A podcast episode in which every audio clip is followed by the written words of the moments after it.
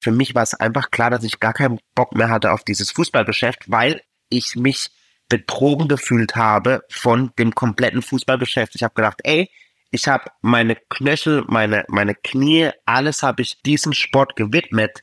Den Fußballberatern, die haben Kohle mit mir gemacht, sind jetzt irgendwie in der Villa und weißt du, mir geht's so dreckig und ich habe mich einfach echt betrogen gefühlt von diesem Sport.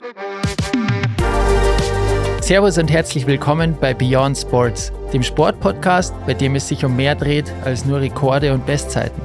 Mein Name ist Andy Wittmann, ich bin der Host und gemeinsam mit dem Helm- und Brillenhersteller Alpina, der das Projekt auch sponsert, habe ich mich auf die Suche nach spannenden Geschichten und Abenteuer gemacht. Und so viel kann ich euch schon mal verraten, wir sind fündig geworden. Und zwar bei den Athletinnen und Athleten des A-Teams. Heute durfte ich mit Ex-Fußballprofi Danny Williams sprechen. Wir haben über seinen Werdegang geredet und über die Höhen und Tiefen seiner Fußballkarriere. Außerdem hat er mir erzählt, warum sein heutiges Streetwear-Level Beautiful Struggles eigentlich perfekt erzählt, was er in seinem Leben so durchgemacht hat. Danke dafür, Danny. Servus erstmal, freut mich, dass wir einen Podcast aufnehmen. Servus. Du kommst aus dem Fußballsport und als erstes finde ich es cool, wenn du mal unseren Zuhörern erzählst, viele werden dich mit Sicherheit kennen, wo du denn herkommst, was so dein Ursprung ist und wie das bei dir alles angefangen hat, eigentlich von Geburt an. Wie schnell bist du zum Fußball gekommen? Wie war so der, der Start ja, von deiner ganzen Karriere, aber auch nicht nur Karriere, sondern auch so von deinem Leben hier bei uns? Also ich bin in äh, Karlsruhe geboren, 89. Meine Mutter ist Deutsche, mein Vater ist Afroamerikaner.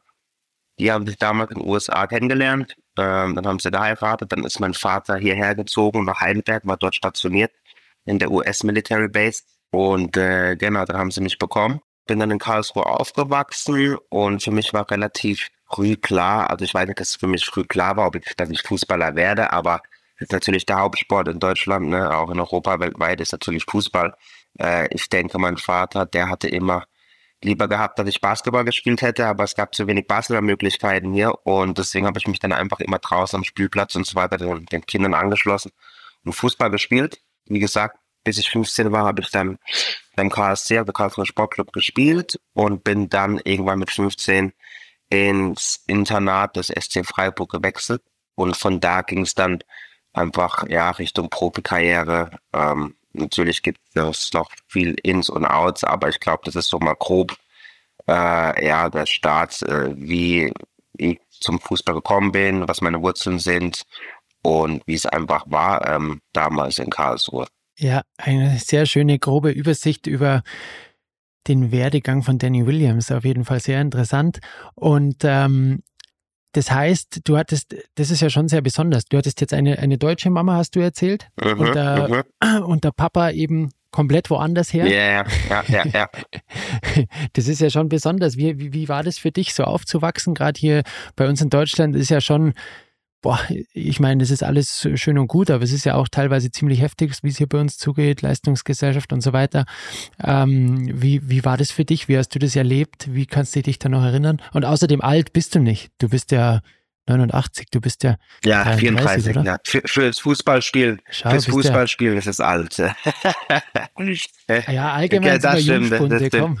nee, das stimmt, nein. Ähm, wie gesagt, also ja, mein Vater, der ist geboren in North Carolina, äh, ist dann aber in äh, New York aufgewachsen und äh, hat mir natürlich sehr früh die US-amerikanische Kultur vor allem afroamerikanische Kultur gezeigt, zwecks mit Jazzmusik, äh, mit Basketball. Also ich habe viel, ich habe viel Prince äh, gehört, die Schallplatten, ich habe viel, habe ich ihn gehört, Barry White, ich habe Stevie Wonder gehört äh, und solche Sachen, ne?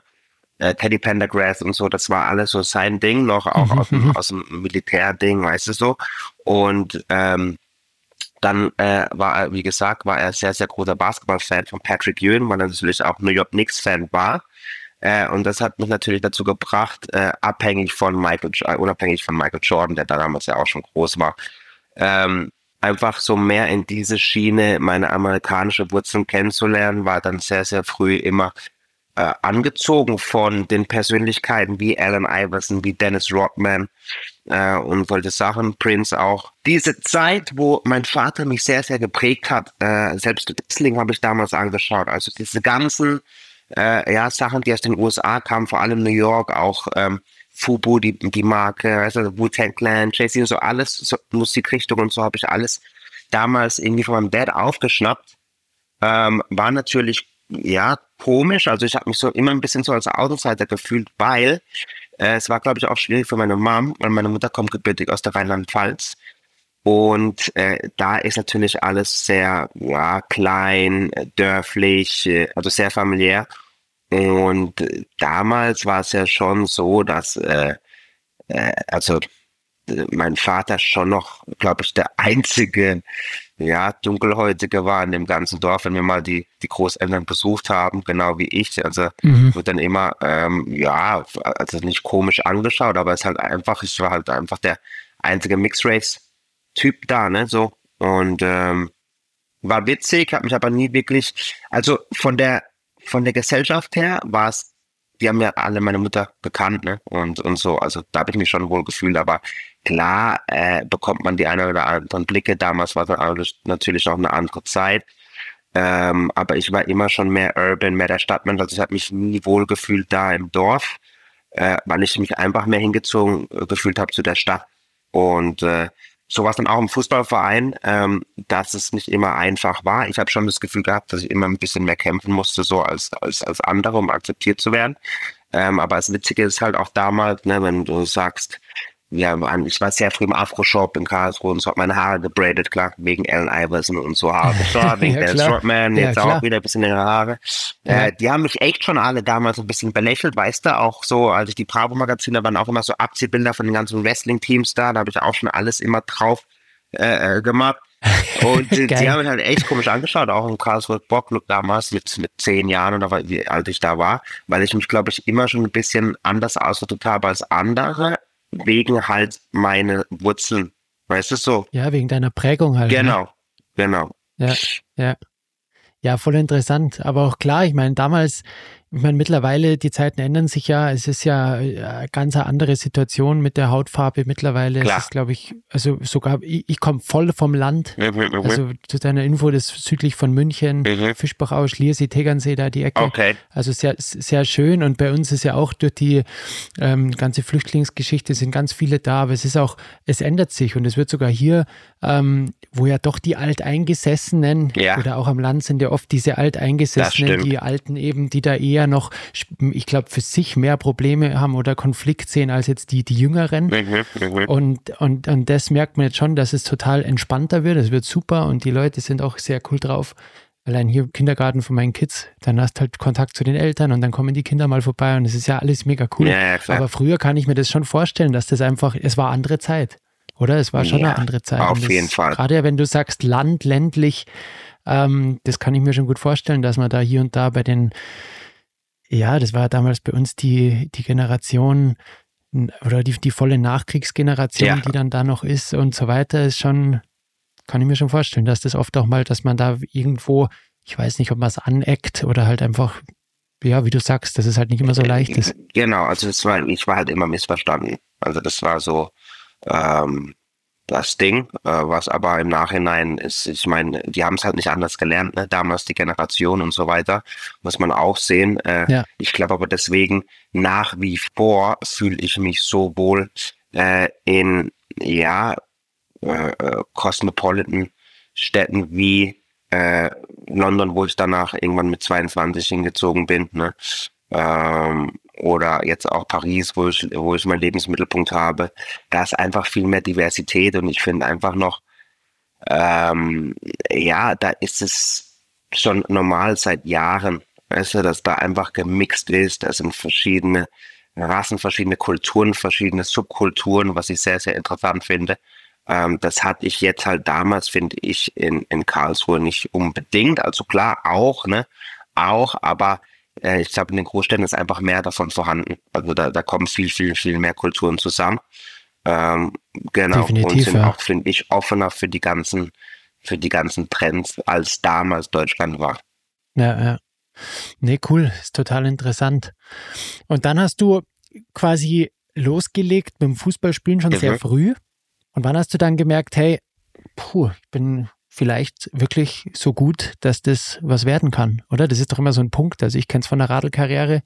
Irgendwann bist halt an dem Punkt und dann kommt einer und sagt, hey, magst nicht mal hier oder da und mal schauen und das schaut super aus, was du da machst. Ja, das habe relativ früh immer schon, habe ich, habe ich eigentlich, war ich Kapitän immer von den ein Jahr Älteren. Also ich habe schon relativ früh gewusst, dass mir das Fußballspielen wahrscheinlich ein bisschen leichter fällt als anderen, ähm, weil ich auf jeden Fall auch mhm, sportlich mhm. halt durch meinen Vater und so weiter angehaucht war. Ähm, ich glaube, damals haben auch schon ein bisschen so die Gene geholfen. äh, ich meine, das ist ja jetzt immer mehr, ne? Es gibt immer, immer mehr ähm, Profisportler, vor allem im Fußball, äh, die halt auch diese, diese afrikanischen Gene haben. Es ist einfach so, ja. Äh, ist so, genau, ja, und ähm, da ist mir damals schon immer ein bisschen leichter gefallen, würde ich sagen. Ähm, habe dann relativ früh schon gemerkt, dass äh, ich glaube, da ich einen guten gut, guten Shot so habe, wenn ich, wenn ich, wenn ich mich darauf fokussiere und, und out of trouble bleibt, so, was auch nicht immer so der Fall war damals. Ähm, und bin dann immer, das bin ja im Jahrgang 89, war dann aber immer bei den Jahrgang 88ern ähm, Kapitän beim KSC schon. Das war damals, hat der Lars Stindl noch mit mir gespielt, der jetzt bei Gladbach ist, wo es wieder zurückkommt zum KSC. Daniel Prosinski, der dann nach Mainz ist und noch so ein paar andere Jungs, die alle ein Jahr älter waren und ich von der, von denen halt der Kapitän war. Ähm, und dann wurde ich, glaube ich, eingeladen zum DFB. Ich glaube, keine Ahnung, was es war, U13, 14, sowas. Hatten natürlich auch immer diese südbadische Auswahl und badische Auswahl und so, ne? Ähm, und dann mit 15, wie gesagt, hat mich äh, dann der Herr Hardenbach, der jetzt bei Freiburg ist, er hat mich, also Freiburg erste Mannschaft, der war damals auch der Nachwuchsleiter, glaube ich, mit dem Christian Streich zusammen im, im Internat des SC Freiburg. Und ähm, der hat mich, die haben mich die ganze Zeit schon beobachtet gehabt und damals war das schon so, würde ich sagen, so mit das beste Team äh, in, in Deutschland. Äh, und die haben halt mich dann gefragt, ob ich mir vorstellen könnte, ins Internat zu ziehen. Und äh, ich glaube, da war das erste Mal so, wo ich gesagt habe, okay, ähm, ich ziehe weg von meiner Heimat. Äh, ich fokussiere mich jetzt wirklich auf, äh, auf die Fußballkarriere, obwohl ich da auch erst 15 war, aber wo ich es dann natürlich ernster nehme als, als davor, wo ich auch ein bisschen so out of meiner Comfortzone war und so, ne? Äh, weg von Freunden, weg von Familie, weg von dem normalen Zuhause, wo ich dann gesagt habe, okay, ich glaube, ja. ich gebe dir jetzt mal Gas und äh, versuche dort Profi zu werden. Und Gott sei Dank äh, ist dann auch so passiert mit Höhen und Tiefen, Ups und Downs und mit Zweifel, ob ich es überhaupt schaffe, wäre ich vielleicht beim KSC geblieben. Da war ich der Boss, ne? In Freiburg waren wahrscheinlich die Besten aus ja, Deutschland. Ja, ja. Da war auch noch damals der Dennis Aobo auch noch da, der ja auch aus Karlsruhe ist. Und ähm, mein großer Bruder so mehr oder weniger im Internat war, der auch zwei Jahre älter ist als ich. Ähm, das waren dann halt echt schon andere Kaliber dort, wo ich sage, oh, ich glaube, die haben die Besten zusammengetrommelt und äh, da ist halt jetzt eine richtige Drucksituation, ne? Ja, ja, da geht es dann anders Genau, genau. Und da habe ich mich aber schon dann ähm, sehr, sehr gut entwickelt. Äh, auch der Herr Streik war ja damals U19-Trainer. Das sind wir dann, bin ich glaube ich, äh, deutscher Meister geworden, DFB-Pokalsieger, alles im U19-Bereich. Und das war halt schon die Zeit, wo wir dann gegen Bayern München gespielt haben in der Jugend. Dann Thomas Müller war da, ein Holger Bartstuber war da, äh, diese ganzen Jungs, ne, äh, selbst ein Toni Groß hat auch noch gegen uns gespielt, das waren alles so dann diese Zeit, wo ich gemerkt habe, okay, okay, jetzt deutscher Meister, U19 Bundesliga, U23 kann ich schaffen, ne? Und dann trenne ich irgendwann so ganz, ganz, ganz, ganz auf dem hohen Niveau die Spreu vom Weizen, genau. Dann habe ich halt irgendwann gemerkt, natürlich brauchst du auch immer ein bisschen Glück, richtiger Zeit, richtiger Ort, richtiger Trainer, dass der auch auf dich steht und so. Aber das hat dann alles wirklich gepasst. Und dann wurde ich unter dem Robin Dutt, habe ich dann mein Debüt gegeben. Äh, ich habe sie auch drauf tätowiert, 22. Januar 2010, genau. habe ich da mein Debüt gegeben. Ja. Mega. In der Bundesliga dann quasi. Genau, gegen VfB Stuttgart. Es war auch gleich ins kalte Wasser. Äh, größtes Derby hier bei uns. äh, Freiburg, Freiburg gegen, gegen Stuttgart. An damals Stuttgart war halt Sammy Kedira, Alexander Lepp. Äh, das war so ein bisschen anderes Stuttgart als heute. Äh, und ja, haben wir noch verloren, ich weiß es noch, da habe ich Rechtsverteidiger gespielt. Aber da war ich halt extrem nervös und äh, Abendspiel, ich glaube, es war ein Freitagabendspiel auch noch und Flutlicht, alles an. Äh, da habe ich dann schon erstmal gedacht, oh, wow, ähm, ist ein bisschen anders so, ne, als bisschen mehr Druck. Äh, wenn da die, ja, wahrscheinlich auch volle Hütte, oder? Stadion ja, voll. ja, ja. Äh, genau. Das stelle ich mir auch krass vor, oder? Wie ist das? Ich meine, das wird ja schon nochmal eine andere Liga sein, jetzt wenn es da Bundesliga-Abendspiel, Flutlicht, volle Hütte, boah. Ja, das halt, schon. das halt vor allem, es war ein Freitagsspiel, ein Freitagabendspiel, ne, das einzige Spiel, das war ein Derby, das war ähm, volle Hütte, es war klar, all eyes on you. Ich war auch noch nicht auf meiner richtigen Position, also es war Rechtsverteidiger, hat er mich aufgestellt damals. Ähm, und es war halt auch gegen damals Alexander Chlepp, äh, der mit der beste Spieler damals war. Ne? Der ist, glaube ich, gerade danach, danach ist er, glaube ich, zu Aachen oder so gegangen oder kam von Aachen, irgendwie sowas. Kedira in seiner Blütenzeit, bevor er dann nach Madrid gewechselt ist. Also es waren schon wirklich, wirklich, äh, äh ich glaube, Kakao hat damals noch gespielt, deutscher Nationalspieler und so. Mhm. Es waren, waren echt halt Männer, ne? Ich war damals, keine Ahnung, war ich da 19 oder irgendwas. Ähm, und äh, das ist, wenn du dich daran gewöhnst, dann, wenn du, okay, weißt, in der, in der, bei einem Amateur oder der U23 bist du immer so ein bisschen Leistungsträger. Ähm, und dann kommst du dahin, weißt du, gestandene Bundesligaspieler. Und damals war es ja auch wirklich noch so, dass wenn ich oder wenn du 19 warst, da warst du einer der wenigen 19-Jährigen. Das ist ja nicht mehr so wie heute, dass da der Altersschnitt irgendwie 23 oder 22 jetzt ist, ne, von dem Team oder 24 so. Äh, mhm. Damals mhm. warst du dann einer der wenigen. Ich weiß noch, der Ömer Toprak war dann auch äh, in meiner Mannschaft. Der ist ja dann nach äh, Leverkusen gewechselt. Ähm, da war der Druck schon heftig, ne? Ähm, wo es mir auch wirklich davor nicht gut ging, war sehr, sehr viel auf, auf, auf der Toilette, sehr angespannt, sehr nervös. Meine Freunde, ah, oh, Danny, schau heute Sky oder was es damals war an, Bundesliga und so weiter. Da habe ich, glaube ich, das erste Mal gemerkt, wie es ist, wirklich mit Druck umzugehen, was mir, glaube ich, auch hilft jetzt zum späteren Leben nach dem Fußball oder so, wenn du irgendwann mal Drucksituation hast, ähm, wenn nicht alles so immer deine Richtung geht, wie du es gewöhnt bist. Ähm, aber war natürlich eine super Erfahrung, auch stolz meine Eltern und so, ne, klar.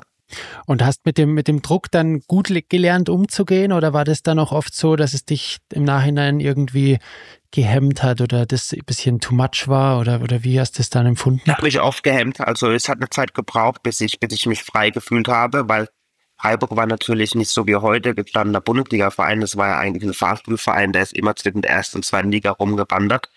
Und ähm, da waren halt auch Arbeitsplätze, äh, ähm, war, natürlich auf uns angewiesen. Also, dass wir, in der, dass wir die Klasse halten. Und als 19-Jähriger, mhm, mhm. glaube ich, verkraftet es, oder ich zumindest, hatte ähm, damit schon echt Probleme, äh, von Woche zu Woche auch wirklich unter diesem Druck äh, zu mhm. spielen, auch weil es natürlich auch nicht immer so meine Lieblingsposition war, aber als Jünger sagst du, weißt du was, du bist froh, wenn du da spielst. Mm, aber habe mich dann relativ, relativ schnell dran gewöhnt, als es mal wirklich dann nicht lief, wo ich dann auch mal das andere, die andere Seite des Fußballs kennengelernt habe ähm, und die ganzen politischen Seiten äh, auch kennengelernt, mhm, mhm. habe ich dann ja. hab ich dann gemerkt, okay, weißt du was, ist nur ein Spiel. Äh, du bist, du hast, du hast Glück, dass du dein Hobby zum Beruf gemacht hast und damit relativ, relativ gut äh, Geld verdienst und hab einfach Spaß, weißt du, dann habe ich halt so an mir gearbeitet mental und habe das halt versucht, nicht alles so schlimm zu sehen.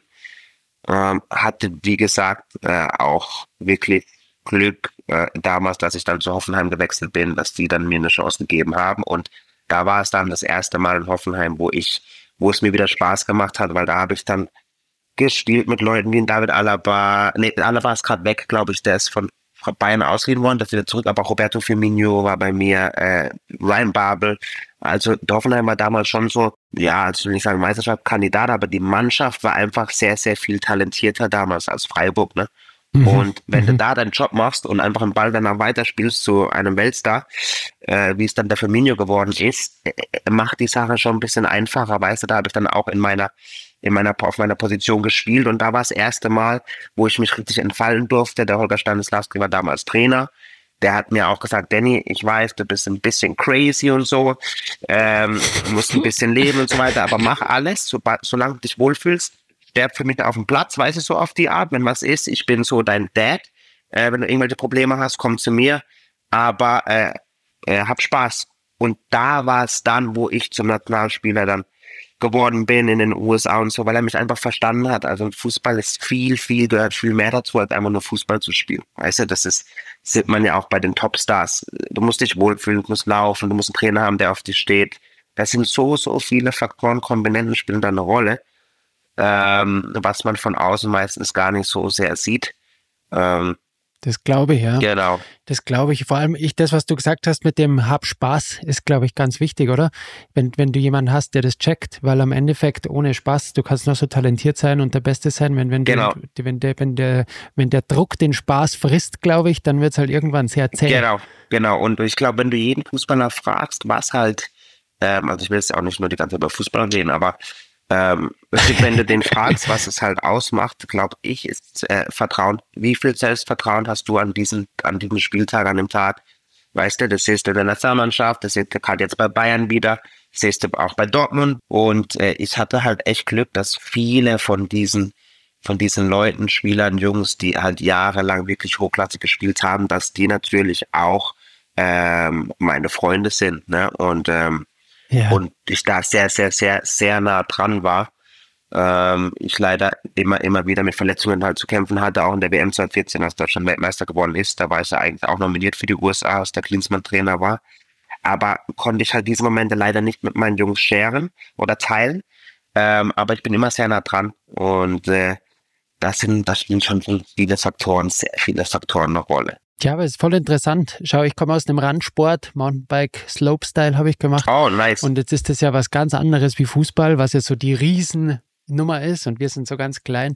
Und das ist total interessant, finde ich, zu sehen, wie das auch in diesem Riesensport am Ende halt, äh, ja, wird es ja auch wieder runtergebrochen auf die Klar. Kleinigkeiten, auf das, Klar. wie geht es dem einzelnen Spieler, wie ist er motiviert. Ich weiß noch früher, dann war ein Contest, da hat damals ein Mädel zugeschaut, auf das ich gestanden bin und dann bin ich so gut gefahren wie noch nie. Es sind alles so, so Kleinigkeiten, ja. ja die motivieren dich dann halt. Natürlich. Das klingt blöd und am Endeffekt ist es ja bei jedem Sportler so, wenn der einen geilen Tag hat, wenn der voll im Saft steht, Selbstvertrauen raussprudelt und dir alles wurscht ist, ja, dann spielst halt frei und bist entspannt. 100 Dann, dann läuft es dann läuft's gerade zu Hause nicht, dann hast du Probleme mit der Freundin, dann ist das noch und dann hast halt keinen guten Tag. Genau, bei mir war es immer umgekehrt. Also wenn ich Stress zu, hatte zu Hause, da habe ich dann aufgefressen auf dem Spielfeld so. Äh, vor, vor, vor, vor allem in England. Aber äh, nee, auf jeden Fall, also wie du sagst, das ist äh, wenn du, das hat auch alles immer so ein bisschen so mit mental zu tun, ne? Also was genau. dich motiviert, was dich stark macht, was dich, was dich glücklich macht an dem Tag, was dich vielleicht auch ein bisschen angry macht, damit du diese Aggressivität vielleicht auf den Platz bringst oder im Radsport, dass du dann extra nochmal eine Schippe drauflegst und so. Äh, da spielen ja. so viele Faktoren eine Rolle. Ähm, und ich glaube, das ist äh, geil, wenn du da mal Athlet warst, also du verstehst es ja, äh, was das Adrenalin und das Testosteron mit, mit einem macht. Ne? Definitiv. Was es, was es freisetzt. Definitiv. Ja, cool. Und dann bist du von Hoffenheim weitergegangen nach England. Genau, ich wurde dann Nationalspieler in Hoffenheim. Ähm, hatte dann auch sehr, sehr viele Trainer. Also der Trainer, der mir halt wirklich, äh, äh, wo auf mich stand und der mir eigentlich die Plattform so gegeben hat, hat äh, in der Bundesliga ein Standing zu haben. Damals war der Holger Stanislavski. Wie ich gesagt habe, ich glaube, das war der Trainer, der mich am meisten verstanden hat in Deutschland, am allermeisten. Ähm, der dann war ja auch witzig, wo er auch immer zu uns gesagt hat, Männer, äh, äh, ihr seid alle in dieser Bubble, wenn ich keinen Bock mehr hab, äh, mal ein Rewe auf oder Arbeit, was weiß ich was, mir ist das alles Wurst. hat der gemacht. Nachdem ja. er bei Köln war, hat er ein Rewe, glaube ich, aufgemacht, er arbeitet im Rewe. Und der ist halt richtig menschlich gewesen. Und das habe ich geliebt. Weißt du, weil so, in dieser Welt, da ist natürlich auch sehr viel Schein, sehr viel Politik. Jeder versucht seinen eigenen Arsch so zu retten. Ne? Sorry für die Ausdrucksweise, aber ich bin halt einfach so. Ähm, und, Alles gut. Und ja, und äh, da habe ich schon gemerkt, hm, okay, er ist ein bisschen anders als andere. Und dann wurde er irgendwann rausgeschmissen. Dann hatten wir natürlich noch sehr viele andere Trainer. Äh, wir hatten dann den Marco Kurz, wir hatten den Markus Bubble, wir hatten den Markus Gistert. Wir hatten sehr, so viele Trainer. Ähm, und da äh, habe ich dann halt auch gemerkt, weißt du, dass der eine vielleicht mehr auf mich steht, der andere steht mehr auf die anderen Spieler. Und äh, das sind halt immer wirklich ganz, ganz kleine Nuancen so. Und ähm, ich bin aber nicht irgendjemand, der sagt, oh, der, der Stanislavski da ge ge geblieben, wäre ich vielleicht irgendwann bei Bayern gelandet, so wie der Sebastian Rudi dann zu Bayern ist, weil der Markus Kissel auf ihn stand. Bin ich nicht. Ich bin wirklich happy, wie alles gelaufen ist. Aber es hängt von sehr, sehr vielen Faktoren ab. Und ähm, ich hatte dann einfach einen schweren Stand in Hoffenheim, hatte noch ein Jahr Vertragslaufzeit und äh, hatte aber auch zu Hause, meine Ex-Freundin damals auch Probleme und so. Also da ist auch privat sehr, sehr viel ähm, ja, war ging es drunter und drüber bei mir. Und als ich dann im Urlaub irgendwann war, hat mich mein damaliger Berater angerufen und gemeint, ob ich nach England ziehen will, weil der FC Reading irgendwie da äh, Interesse hat. Der war damals zweite Liga, der, der Club, also Championship. Okay. Und mhm. äh, habe ich ihn halt gefragt, wo ich wohnen würde. Und dann meinte er in London. Und dann ich, ah, ah super. äh, ich glaube, ich bin schon so ein Mensch, weil als ich dann damals auch für die USA gespielt habe, wir hatten ja auch sehr, sehr oft unsere Treffpunkte in DC oder in Miami oder in anderen Großstädten, auch in New York und so weiter. Ich habe mich da einfach immer wohler gefühlt als, als erstens in Deutschland mhm. und, und einfach auch in den, also in den Kleinstädten. Ich glaube, ich war immer so ein Mann der Welt so. Mhm. Wollte immer die große weite Welt entdecken. Als er dann gemeint hat, London, war, war es für mich eigentlich äh, klar. Ähm, natürlich auch äh, vertragsmäßig klar war es besser als jetzt in Deutschland oder in Hoffenheim damals. Und ja, ja. ich habe dann relativ früh auf diese Karte gesetzt, oh, weißt du was, es kann schnell gehen, eine Verletzung oder Trainer steht nicht auf dich, ich muss auch irgendwie, ich habe auch Druckpause, ne? Äh, weil ich ja auch für meine Eltern dann quasi immer wirklich sehr, sehr viel mich um die gekümmert habe, um, als, als Dank, mhm. um zurückzugeben, weil die so viel Energie in mich gesteckt haben. Ja, schön. Äh, bin ich, bin ich dann dahin. Äh, und das war so für mich glaube ich, so eine der besten Entscheidungen sportlich. Ich will nicht mal nur sagen sportlich, ich glaube, als, also menschlich hat mich, glaube ich, dieser Schritt am meisten äh, weitergebracht, so äh, in meiner Karriere. Klar äh, kann man sagen, von Hoffenheim in die zweite Liga, okay, verstehe ich. Aber äh, ich hatte dann viel mehr Verantwortung auf dem Platz. Äh, ich war einer der großen ähm, Signings äh, des Sommers. Äh, ich konnte auf meinem, auf, auf meiner Position spielen, mich weiterentwickeln. Mir wurde sehr, sehr viel Verantwortung übertragen, wurde dann, was halt cool war, auch so zum Publikumsliebling, weil meine Spielweise wirklich mhm. so auch nach mhm. England gepasst hat, so Box to Box, immer Turbo, Turbo, Turbo, ne? Mhm, mhm. ähm, und da habe ich mich auch wirklich so zu einer Persönlichkeit entwickelt, würde ich sagen, in Reading. Ja, cool. Ja. Das ist doch super. Sowas ist ja auch mega wichtig, was diese ganze Karriere angeht, dass dann mal wo landest, wo du dich verstanden fühlst, wirklich verstanden fühlst, wo alles dann mega cool ist. Ja, am Anfang, wie gesagt, war es auch komisch, ne? Neue Stadt, neues Land, neue Kultur, ja. neues Essen. Äh, selbst die Sprache war, äh, England ist trotzdem nochmal ein Ticken anders als USA, ne? so das Englische. Ja, ja. Also das war wirklich alles. Ich, da war ich auch wieder am Anfang wirklich total außerhalb meiner Komfortzone.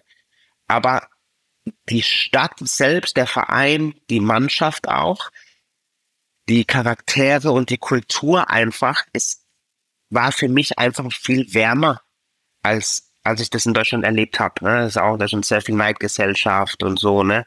Ja, total. Äh, genau. In England, da war es wirklich, wirklich, wirklich so Kameradschaft so bei uns.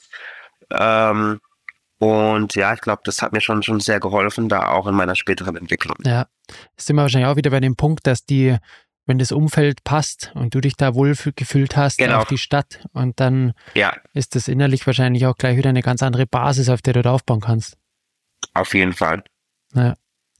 Auf jeden Fall. Ja, sehr cool, sehr cool. Und dann glaube ich, kam irgendwann das Thema mit deiner Verletzung, oder? Ja, noch nicht. Also ich war dann vier Jahre in, in Reading, ja. äh, war auch kurz vor der Vertragsverlängerung. Ähm, und äh, dann war es so, dass wir äh, in der Relegation beziehungsweise Playoffs Championship haben wir dann im Finale gespielt in Wembley mhm. ähm, um den Aufstieg. Mhm. Ähm, da war da war dann Huddersfield und und Reading waren im Finale in Wembley und wir haben, also ich hatte eigentlich schon alles, alles unterschrieben gehabt, beziehungsweise Planung gehabt. Also ich wäre bei Reading geblieben, wären wir aufgestiegen, nochmal drei Jahre oder was, weil ich mich da einfach so wohl gefühlt habe, auch London und so. Ich wollte gar nicht weg aus London. Das ist so wirklich, also ich habe da so viel Liebe gespürt und das ist auch einfach wirklich einer meiner Lieblingsstädte so auf der Welt, ne, vor allem in Europa. Ähm, und dann hatte ich halt diesen Heartbreak im, im Elfmeterschießen, wo wo äh, Huddersfield äh, uns geschlagen hat. Und das Witzige war, dass ich dann nach Huddersfield gewechselt bin, äh, weil ich unbedingt, also nach dem Spiel bin ich nach Huddersfield gewechselt, von Reading nach Huddersfield, äh, was mir die Fans natürlich auch ein bisschen übel genommen haben anfangs. ja.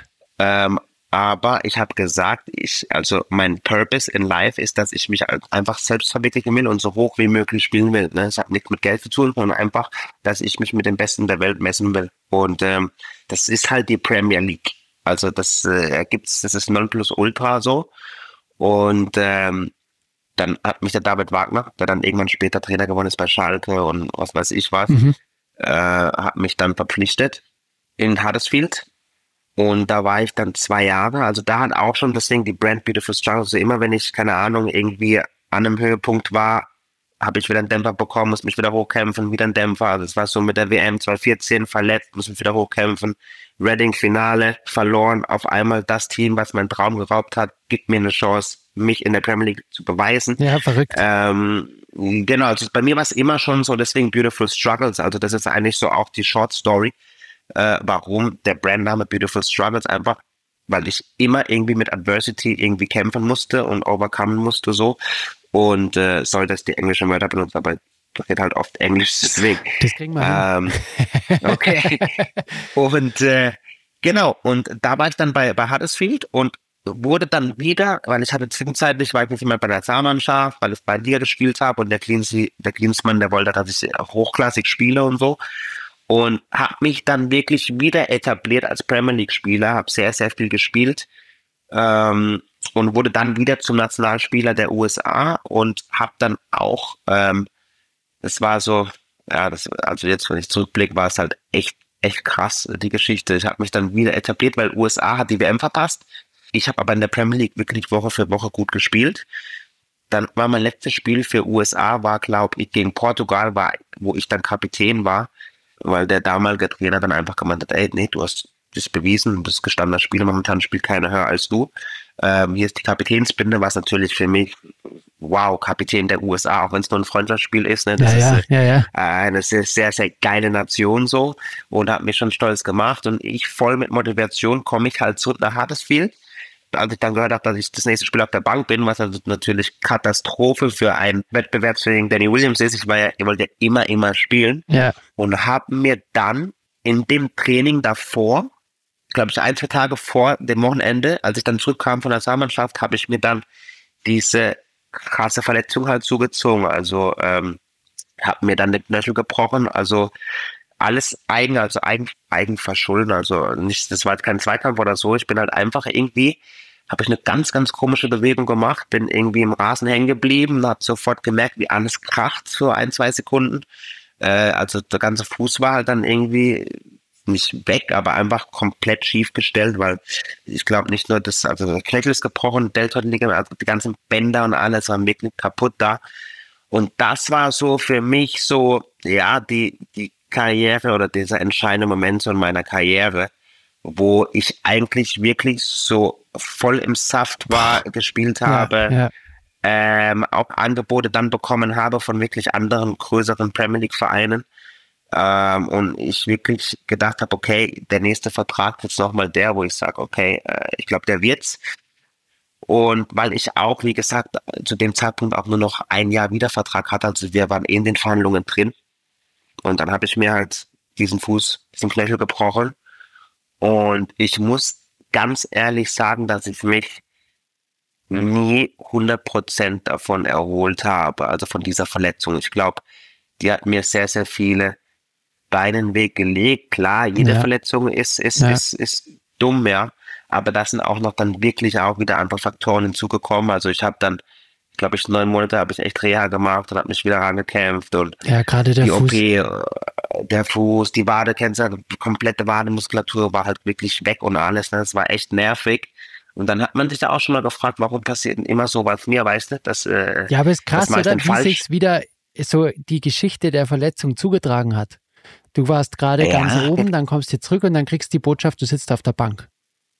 Genau. Und das ist wahrscheinlich schon wieder der Auslöser. Wenn das nicht gewesen wäre, dann wäre das vielleicht gar nicht passiert, weil dann wäre vielleicht dieser, dieses Momentum noch anders gewesen und dann wäre das vielleicht gar nicht passiert. Aber gut, da kann man Genau. immer dann überlegen Das- im Nachhinein und äh, warum was passiert ist und ne, also ich hatte noch nie irgendwie was mit Clash irgendwie zu tun, auch so eine Bewegung war wirklich komisch, aber ich glaube echt, dass es auch wirklich mental dann wieder nicht ganz bei Sache war, war geflasht, war ein bisschen disappointed, so, ne, war also wirklich sehr, sehr enttäuscht und habe dann versucht, vielleicht irgendwie mehr zu machen als nötig oder weil ich irgendwas war, ne, weil ich habe immer im Anschlag gespielt Ja.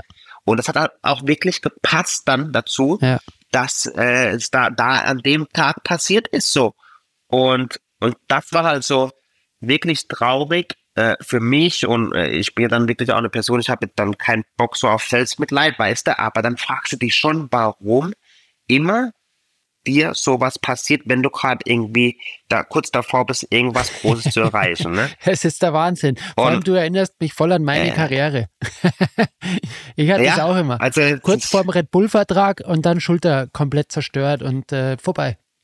Dann immer solche Genau. Dämpfer, die genau dann kommen, wenn es dir am wenigsten brauchst, als wenn irgendeiner da ist, der so sagt, nee, das ist nicht deins, lass das mal, mach mal ein bisschen langsamer, mach mal ein bisschen langsamer, schau mal, es gibt ja so viel anderes oder irgendwie so.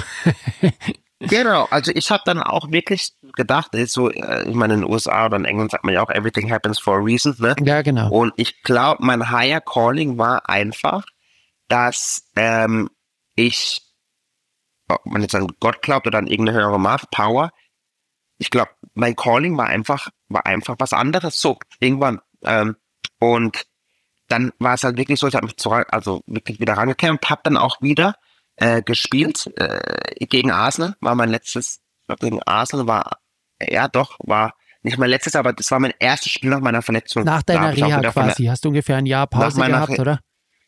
ja, so 19 Monate und hab dann gegen Arsenal irgendwann im Winter, Januar oder so, habe ich wieder gespielt, weil die Verletzung ist passiert im März, ich glaube, paar Wochen vom Geburtstag. Mhm.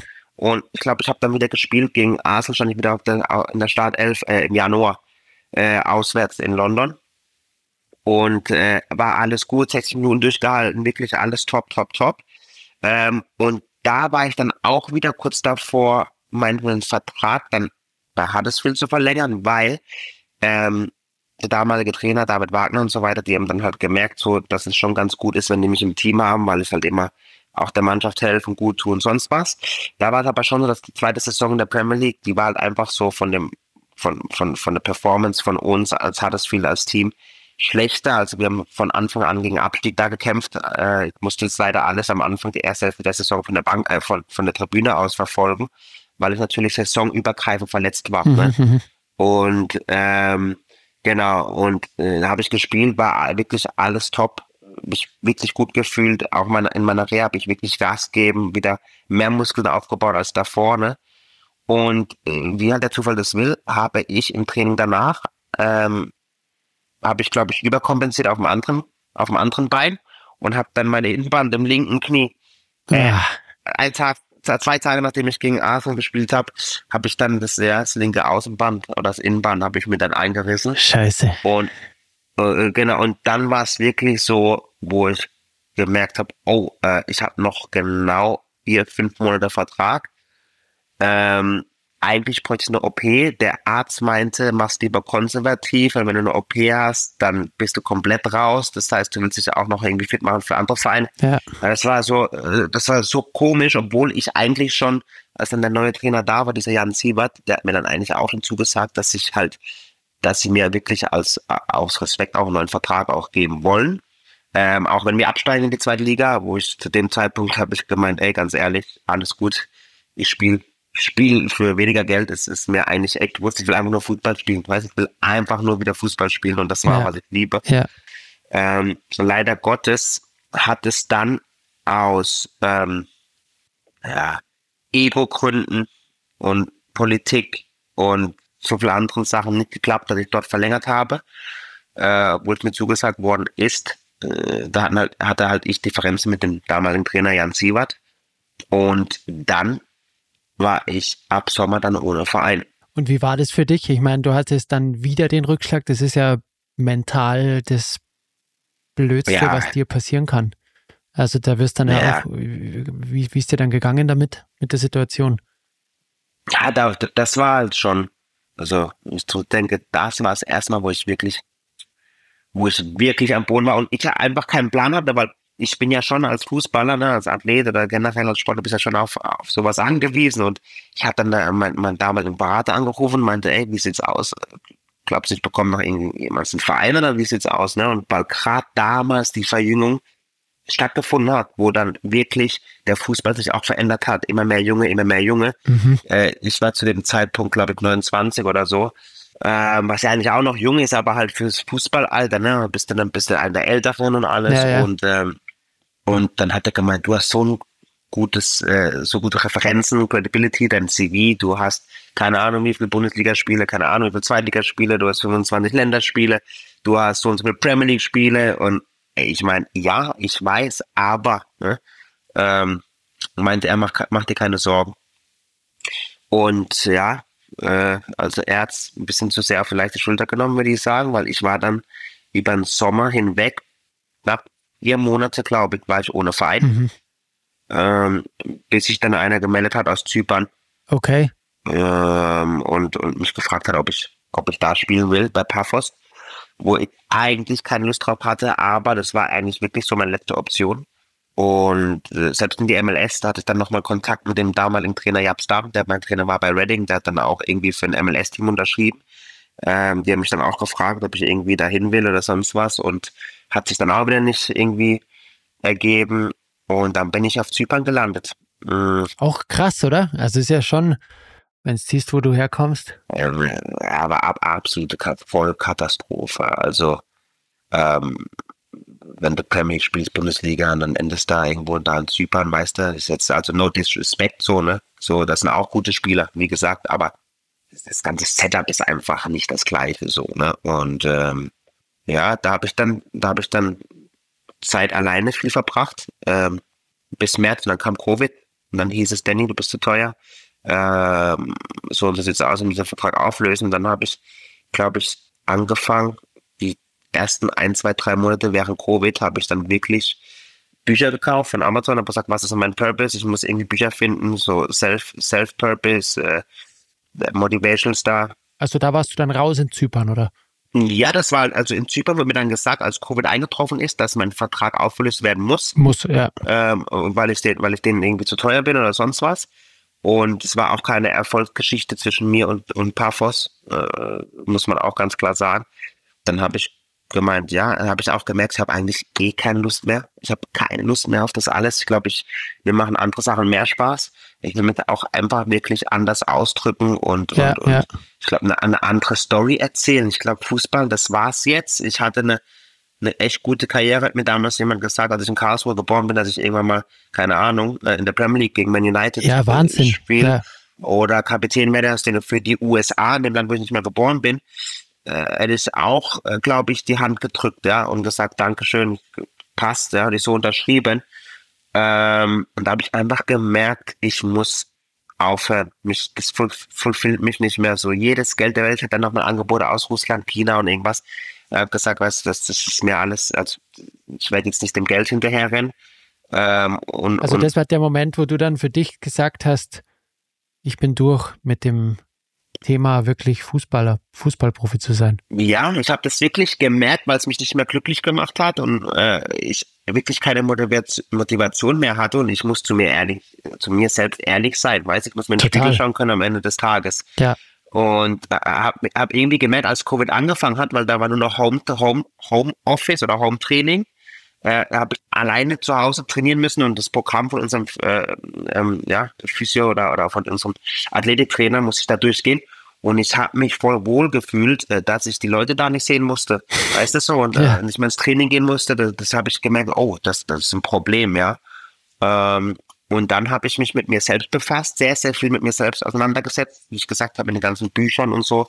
Habe mir äh, echte paar, paar Bücher gekauft, das Kaffee am Rande de, der Welt und so. Also wirklich solche Sachen, wo man wirklich auch sich uncomfortable Fragen stellen muss, ne? So, was, was, was ist dein Purpose im Life? So, was ist mein Purpose? Weil es ganz halt Fußball. Du, es ist ja auch so, jetzt bist du gefühlt immer einer, der quasi im Rampenlicht steht, der, der Fußballprofi ist, der nur vom einem Highlight quasi ins nächste, gut, du hattest auch Tiefen natürlich, das gehört dazu, aber in Summe geht es ja immer um dieses Highlight. Du, man Man, man, man will ja immer zu diesem Highlight, man will gewinnen, du bist da auf dem Platz, es schauen die Leute zu, die jubeln und so weiter.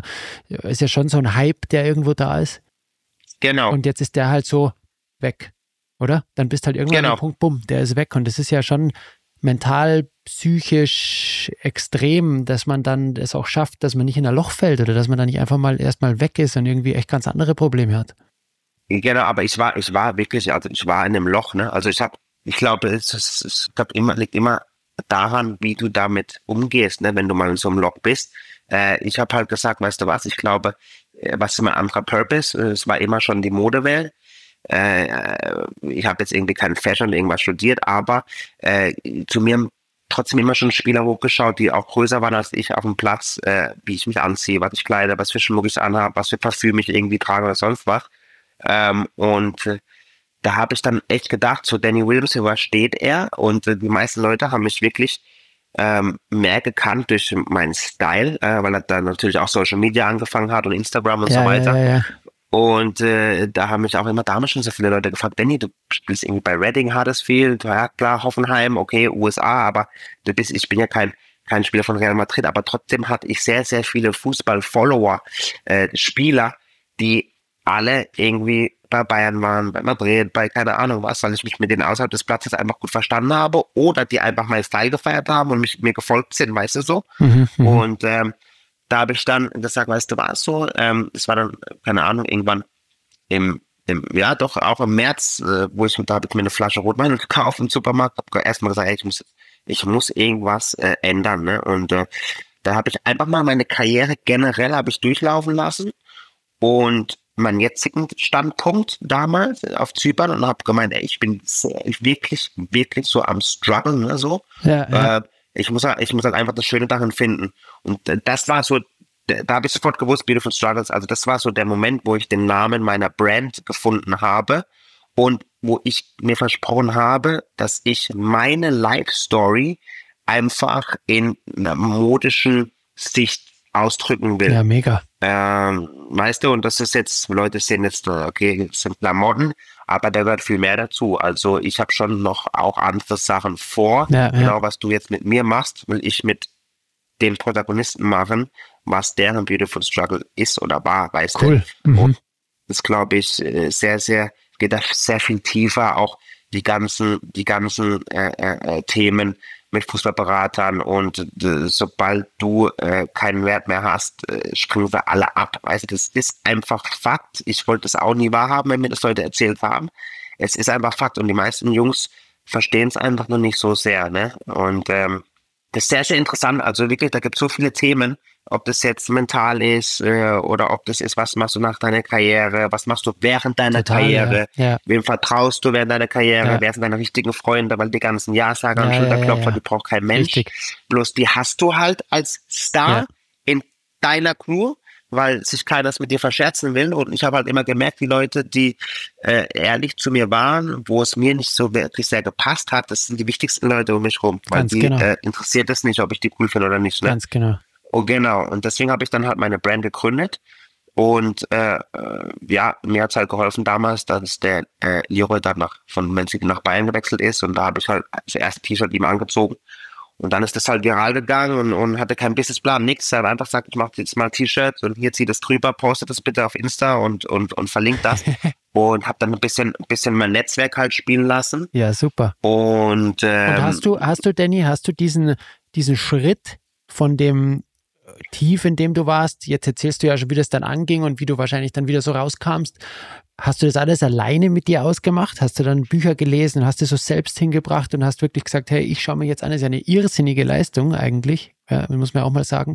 Oder haben, hattest du noch Rückhalt von Familie, Freunden? Ähm, wie, wie ging das alles, dass du da nicht, oder keine Ahnung, oftmals nimmt man sich dann Psychologen, man braucht jemanden zum Reden. Das sind ja mhm. schon Themen, die, die wahnsinnig schwer und, und eine richtig heftige Gewichtung haben, dass du von dem wieder dahin kommst, dass du sagst, wow geil, ich bin der Danny, ich, ich zeige jetzt der Welt mein Leben in Form eines Klamottenlevels, was ja mega geil ist, ja super Ansatz. Aber dahin zu kommen, ist ja echt hart, oder? Ich meine, das ist ja für viele unmöglich. Vielleicht viele werden immer da unten bleiben und sich vielleicht klein halten, weil sie das Selbstvertrauen nicht haben. ja, ich sag halt auch mal so, ich meine, erstmal schuldig es mir selbst und zweitens ist es ja auch so, dass ich eine Karriere hatte, wo ich äh, äh, ein bisschen investieren konnte in mich selbst, weißt du, oder auch vielleicht ein Projekt, wenn es scheitert, scheitert so. Ähm, da haben da fangen eine, eine andere viel viel schwierigere Situation äh, finanziell, weißt du so. Ähm, aber klar war es äh, echt schwierig und ich habe mir das, äh, also ich hatte keinen Psychologen oder sonst was, ich hatte halt wirklich Familie, klar, die mich dann ab und zu besucht hat, äh, Mama, Papa, äh, Freunde, so ein, zwei beste Freunde, wo dann mich auch besucht haben. Damals noch meine Ex-Freundin, aber die war eigentlich mehr Ballast zu dem Zeitpunkt, weil klar, ja. also äh, jetzt nicht, ja, ja. Äh, weil klar, äh, es ist so, sie hat natürlich auch Fragen gehabt, kommst du wieder nach London, wie sieht's aus mit Fußball und was willst du machen und hin und her und sie wollte dann Kinder und so, wo ich gesagt, oh mein Gott, ich bin da gar nicht in dieser Verfassung, äh, das jetzt gerade alles hier zu liefern. Und ähm, habe mich wirklich mit mir selbst auseinandergesetzt, also ohne Psychologen, aber meine Freunde haben mir schon geholfen, dann ähm, ja mich wieder ein bisschen auf die richtige Spur zu bringen. Aber ich muss sagen, im Endeffekt äh, habe ich mir das alles selbst zu verdanken aus diesem Loch, äh, dass ich da rausgekommen bin, weil äh, wie gesagt, also es war schon ein Moment, wo keiner mehr was von dir wollte, weißt du, klar hast du wirklich ein, zwei, drei Freunde, die dann eben auch mal fragen, wie geht's und was weiß ich was, aber jeder hat seine eigenen Probleme auf der Welt, vor allem äh, während Covid, ja. vor allem während Covid und das hat uns, das hat uns halt so meine engen Fußballfreunde, die ich noch hatte, das hat uns dann zusammengeschweißt, weil Gott sei Dank gab's FaceTime, weißt du, und äh, da haben wir ein bisschen geredet und hier und was mache ich und was mache ich danach und keine Ahnung was und für mich war es einfach klar, dass ich gar keinen Bock mehr hatte auf dieses Fußballgeschäft, weil ich mich betrogen gefühlt habe von dem kompletten Fußballgeschäft. Ich habe gedacht, ey, ich habe meine Knöchel, meine, meine Knie, alles habe ich diesem Sport gewidmet. Den Fußballberatern, die haben Kohle mit mir gemacht, sind jetzt irgendwie in der Villa und weißt du, mir geht's so dreckig und ich habe mich einfach echt betrogen gefühlt von diesem Sport. Ne? Und weil ich so viel da rein investiert habe ja. und habe gesagt, weißt du was, mit Fußball werde ich erstmal nichts zu tun haben. Äh, und deswegen bin ich dann auch auf diese, auf dieses Modeding gekommen, äh, weil ich, weil das mir einfach Spaß macht. Und ich bin auch kein Fußballer geworden, weil ich irgendwie famous sein wollte. Ich bin Fußballer geworden, weil es mir Spaß gemacht hat. Und ich bin einfach der Meinung, wenn du deinen Purpose findest, deswegen die ganzen Bücher, was dir Spaß macht, egal ob das ein Banker ist oder ein Fußballer oder jetzt ein Designer, dann auf lange Sicht, wenn du wirklich gerne aufstehst und zur Arbeit gerne gehst, wirst du auf lange Sicht immer erfolgreich sein. Ja. Und das war dann mein Ansatz, weißt du? Ja, und wahrscheinlich hat dir auch diese ganze Sportlermentalität dann irgendwo geholfen, oder? Ich meine, ja. du bist ja als, als, Sportler, du bist in einem Teamsport, aber am Ende bist du ja auch irgendwo der Einzelsportler, weil du musst ja auf dich schauen, dass du im Team funktionierst und so. Am Ende musst du immer erstmal schauen, dass es bei dir rund läuft, denke ich, dass du auch genau. funktionieren genau. kannst. Und da entwickelst du ja wahrscheinlich auch so eine, ja, irgendeine Denke, die eine Struktur hat, wo du schon über Jahre im Sport gearbeitet hast und vielleicht hast dann diese mhm. Struktur auch da nutzen können, um alleine da wieder hinzukommen, wo du jetzt bist. Genau. Vielleicht kann man es genau. so irgendwie sagen. Nee, auf jeden Fall. Das war, ist so. Das ist heute noch so, weil es ist nicht alles Gold, was glänzt. Ich habe jetzt auch in meinem Business, habe jetzt auch gute Zeiten, schlechte Zeiten. Manchmal läuft es besser, manchmal läuft es schlechter und habe ganz andere irgendwie Prüfsteine, wo ich so nie gekannt habe, weißt du? Und äh, deswegen glaube ich mit die Mentalität schon, dass ich sage, ich habe so eine immer wieder Steh-auf-Mentalität, wenn es mal nicht ja. läuft. Es gibt, äh, weißt du, verschiedene Wege für nach Rom, sagt man so schön, ne? Und ich glaube, äh, schließt sich eine Tür, öffnet sich eine andere. Ich glaube, das Wichtigste ist einfach, dass du, dass du äh, nett bist, also be kind äh, und einfach deine Vision vertraust. Und äh, wir alle wissen, dass es halt nicht von heute auf morgen geht da, zu, zu jedem erfolgreichen Menschen gehört Arbeit dazu. Ne? Es ist einfach harte Arbeit, ja. äh, Sachen, die man nicht machen will. Äh, und wenn ich die lerne, gern zu machen, dann glaube ich, ist es so die halbe Miete schon. Und ähm, das ist das, wo ich halt jetzt sage, ey, mir macht Spaß, was ich mache. Gibt nichts geileres, als wenn ich auf die Straße gehe und irgendjemand deine Brand äh, irgendwie trägt äh, auf der Straße, wo es vor drei Jahren noch gar nicht gegeben hat, wo die ja, äh, wirklich die Geschichte so entstanden ist. Genau. Und äh, das gibt mir halt Kraft, weißt du? Ja, sehr, sehr cool. Sehr, sehr coole Story. Und ich finde auch Beautiful Struggles finde ich richtig cool. Also es, es berührt mich oder spricht mich an. Und, mm, und ich finde es mega, dass das trotz Covid ja doch sehr erfolgreich gleich wurde. Also da scheinst du einiges richtig gemacht zu haben. das ist der beautiful struggles in itself. Ne? genau. Also, dass ich eine Brand angefangen habe während Covid, aber wie gesagt, ich glaube, wäre es einfach, äh, dann wäre es nicht für Danny Williams gemacht. Ja.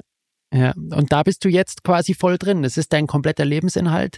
Dieses Brand ist dein äh, Ein und Alles, dein, dein, dein Geld oder, oder du, du, du verdienst wirklich auch jetzt dein Geld damit. Das ist die Hauptsache, die du jetzt gerade tust. Oder machst du sonst noch irgendwas? Ich meine, bist du auch unterwegs oder auf Fashion-Shows und so weiter. Also es ist schon groß, oder?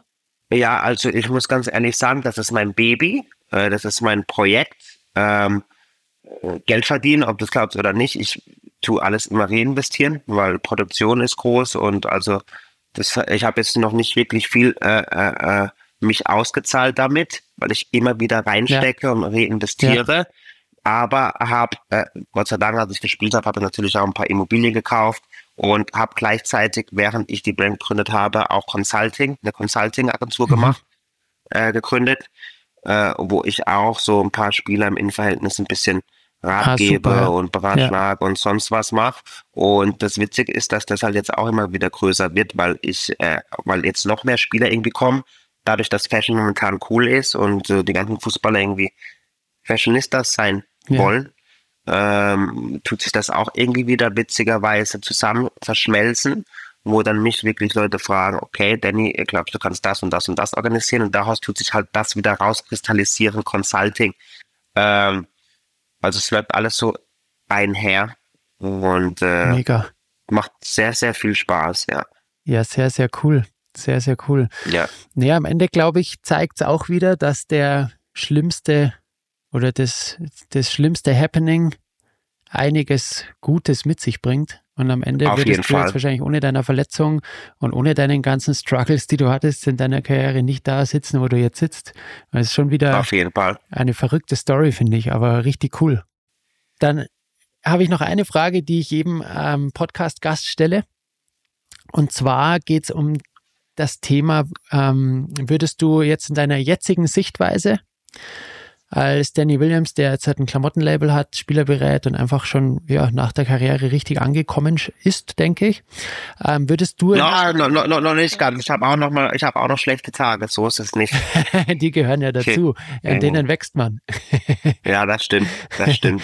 ähm, würdest du im Nachhinein in deiner ganzen Karriere, in deinem Leben, das du jetzt leben konntest, durftest, irgendwas anders machen? Ja, also wie gesagt, zu, zu dem ersten Teil deiner Frage oder Antwort zu der Frage, ist es wirklich so, dass ich versuche, ohne jegliche Regrets zu leben. Also alles, was ich gemacht habe zu dem Zeitpunkt meiner Karriere, war für mich damals ja. wichtig. Ja. Ähm, und das werde ich auch so heute noch unterschreiben. Würde ich was anders machen? Ist auch interessant die Frage. Ja, ich würde mehr ähm, dicken. Ich würde mehr curious sein, also mich selbst, mir mein eigenes Knowledge aneignen. Da würde ich wirklich mehr, mehr Fragen stellen. Mm, ich glaube, das ist so der, den Hauptunterschied oder eine eine große Sache, die ich, wenn man es halt anders machen würde, äh, das glaube ich, würde ich machen. Ich würde mehr Sachen hinterfragen, weißt du, und, und, und ähm, nicht einfach immer weil ich von irgendwas keine Ahnung habe, vielleicht den Berater dazu holen und hier nochmal einen Berater und da einen Finanzberater und hier noch was. Im Endeffekt habt ihr alle nie so viel Kohle verdient wie ich zu dem Zeitpunkt. Weißt du, so ein Finanzberater hat nie irgendwie mit 19, 20, 21 so viel Geld verdient. Aber wollen Finanzberater sein von Spielern, ist auch wieder witzig, oder? Ja, am Ende will der, ein, ein der mit dir redet, oder der mit dem redet, der gerade viel Erfolg hat, der redet ja auch nicht umsonst mit dir wahrscheinlich. Und, und Klar, meinst, aber wenn man sich das mal ja. vorstellt, wenn man sich das, deswegen glaube ich, ist der Ansatz, den ich jetzt habe, ich habe die Erfahrung, ich habe durchgemacht, ich, ich rede die gleiche Sprache eines Fußballers, kann mich aber auch in die, in die Lage eines, ich will nicht unbedingt sagen Finanzberaters, aber einer Person, die ein eigenes Business hat und, und Entrepreneur-Sachen macht, wie ich jetzt, kann ich auch verstehen, ja. Ich habe mich aber in der Zeit mit, ich habe mir gesagt, Büchern was weiß ich, wie viel Warren Buffett Bücher ich gelesen habe, also Stocks, Bonds hin und her. Also wenn jetzt jemand kommt und sagt, ey, ich habe was für deinen Spieler, dann sag ich, hör mal zu, du brauchst gar kein Risiko einzugehen. Immobilien, ähm, Blue Chip Stocks erstmal, weißt du, vielleicht ein bisschen Gold und so weiter. Das heißt, ich habe mich wirklich hinterfragt, dass ich die Spieler schütze. Da braucht, du brauchst keine irgendwie, keine Ahnung, Perspektiv, Aktien und sonst was zu machen. Spiel nicht mit deinem Geld, mit seinem Geld. Das hat er erarbeitet, ja. weißt du so? Ähm, deswegen sag ich, Knowledge is Power. Und so früher du dich damit auseinandersetzen tust, als Spieler, als aktiver, proaktiver Spieler, glaube ich, desto weniger kannst du verarscht werden von Leuten, die das Schlechtes, was, was Schlechtes für dich wollen, so in, in der ja, Art ja, Weise, ja. wo nur mit dir Geld verdienen wollen.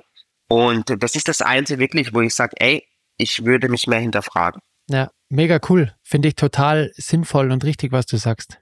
Sehr, sehr, sehr, okay. sehr lässig. Sehr, cool. sehr lässig. Cool. Du, Danny, ich cool. würde sagen, wir sind durch. Dann kannst du auch weiter rasen zu deinem nächsten Termin. Und ich fand es total ja, irgendwie, ich, ich bin dankbar, dass ich mal mit einem Fußballer, habe ich so noch nie gemacht, gesprochen habe, mal ein bisschen eintauchen durfte in die Welt okay. Ähm, des Fußballs und du mir da einiges erzählt hast. Finde ich total cool. Deine Story holt mich brutal ab. Ich werde jetzt dann gleich mal in den Beautiful Geil. Struggle Store schauen. Ah, okay, okay, gefällt mir. Vielen, vielen Dank. Vielen, vielen Dank. Und ich wünsche dir weiterhin alles, alles Gute. Bleib wie du bist und geh deinem Instinkt nach. Ich glaube, der ist sehr gesund und sehr, und sehr, sehr gut, sehr positiv. Vielen, vielen Dank dafür. Dankeschön, Andi. Weiß ich auf jeden Fall sehr zu schätzen. Bedeutet mir viel. Cool. Danny, mach's gut. Bis bald. Hau rein. Du auch. Bis bald. Mach's ciao, gut. Ciao, ciao. Danke. Das war es wieder. Vielen Dank fürs Zuhören. Wenn ihr jetzt genauso viel Bock drauf habt, nach draußen zu gehen und Sport zu machen, euch aber noch die passende Brille dazu fehlt, dann habe ich genau das Richtige für euch. Einen Gutscheincode von Alpina. Klickt auf den Link in den Show Notes. Da werdet ihr zu unserem Partnershop weitergeleitet. Und mit dem Code BeyondSports20 erhaltet ihr 20% auf alle Alpina Sportbrillen.